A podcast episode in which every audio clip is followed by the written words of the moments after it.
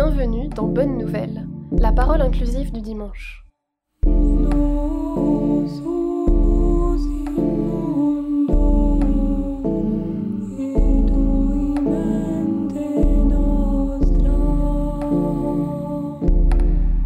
En ce dimanche des rameaux, nous méditons les paroles de Marc 11, 1 à 10.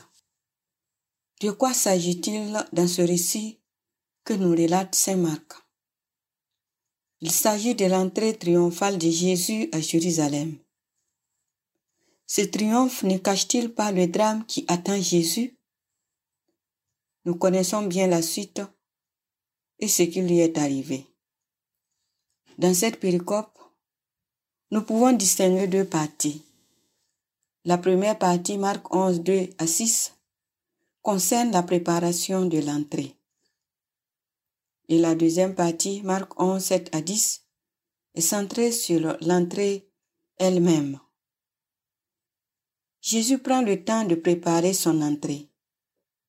Il prévoit tout ce dont il a besoin.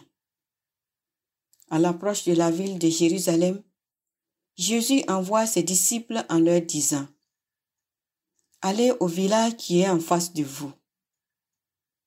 Dès que vous y entrerez, vous trouverez un petit âne attaché sur lequel personne ne s'est encore assis. Détachez-le et amenez-le. Si l'on vous dit, que faites-vous là? Répondez, le Seigneur en a besoin, mais il vous le renverra aussitôt. Les choses se sont passées ainsi. C'est alors que le Messie pénètre dans la ville sur une monture exceptionnelle, une monture peu glorieuse, un petit âne. À travers cette monture, on pourrait s'interroger sur le genre de royauté que va occuper Jésus. Quel roi, quel chef voudrait monter sur un petit âne? Nous savons tous ce qui va lui arriver. La mort. Mais essayons d'oublier ce que nous connaissons pour mieux tirer profit de cette péricope. Jésus entre à Jérusalem accompagné de beaucoup de gens, comme le mentionne Saint Marc. Ces gens étendirent leurs manteaux sur le chemin, d'autres des feuillages coupés dans les champs. Ceux qui marchaient devant et ceux qui suivaient criaient. Hosanna, béni soit celui qui vient au nom du Seigneur. Béni soit le règne qui vient. Celui de David notre Père. Hosanna au plus haut des cieux. A priori, on pourrait dire qu'il y a un contraste entre le secret messianique qui est fortement présent dans l'évangile de Marc et cette entrée triomphale. Lors de la transfiguration sur la montagne, Jésus recommandait à ses disciples Pierre, Jacques et Jean de ne rien raconter à personne jusqu'à ce que le Fils de l'homme soit ressuscité. Aujourd'hui, à travers cette entrée, c'est sa messianité qui est proclamée haut et fort. Jésus n'hésite pas à se révéler en grand jour.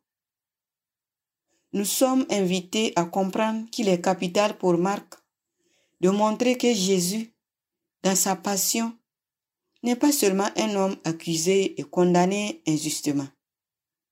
Il est aussi et surtout le Messie. Et c'est comme Messie qu'il accepte la croix. À travers cette scène commence le dévoilement de sa véritable messianité. Ce Messie n'est pas un guerrier. Il n'est pas un roi orgueilleux. Il est doux et humble. Il est le Messie qui assume pleinement notre chair pour lui faire gravir les cieux. Jésus entre à Jérusalem de manière triomphante. Il reçoit un accueil extraordinaire et sa popularité ferait rêver tous ceux qui, hommes et femmes, cherchent l'honneur. Les gens étendent leurs manteaux sur le chemin, pour en faire un tapis d'honneur. Ils déposent devant Jésus des feuillages coupés dans les champs. Ils l'acclament. Ils lui font hommage d'eux-mêmes. Ils voient en lui le Messie attendu.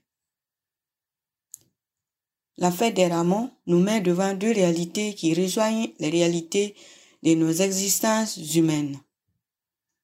Cette fête est prise entre deux réalités opposées, entre deux réalités contradictoires, côté obscur et côté lumineux des événements. De même, nos existences sont constamment prises entre deux réalités opposées, entre deux réalités contradictoires, au point que nous en sommes parfois troublés et désemparés.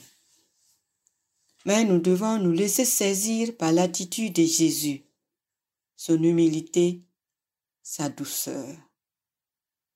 Entrons donc dans cette fête avec joie, malgré le côté obscur des événements. Seule la foi peut surmonter le scandale de la passion et nous faire échapper à l'ambiguïté qui caractérise le récit. Prenons conscience de la foi qui nous anime. Cette foi qui ne retient que le positif sans se faire d'illusions sur le tragique qui reste la marque de notre réalité terrestre. Professons notre foi en l'acclamant à l'instar de la foule. Il est le Fils de Dieu, le Christ qui vient accomplir son œuvre de salut, qui nous soutienne dans notre marche à sa suite. Amen.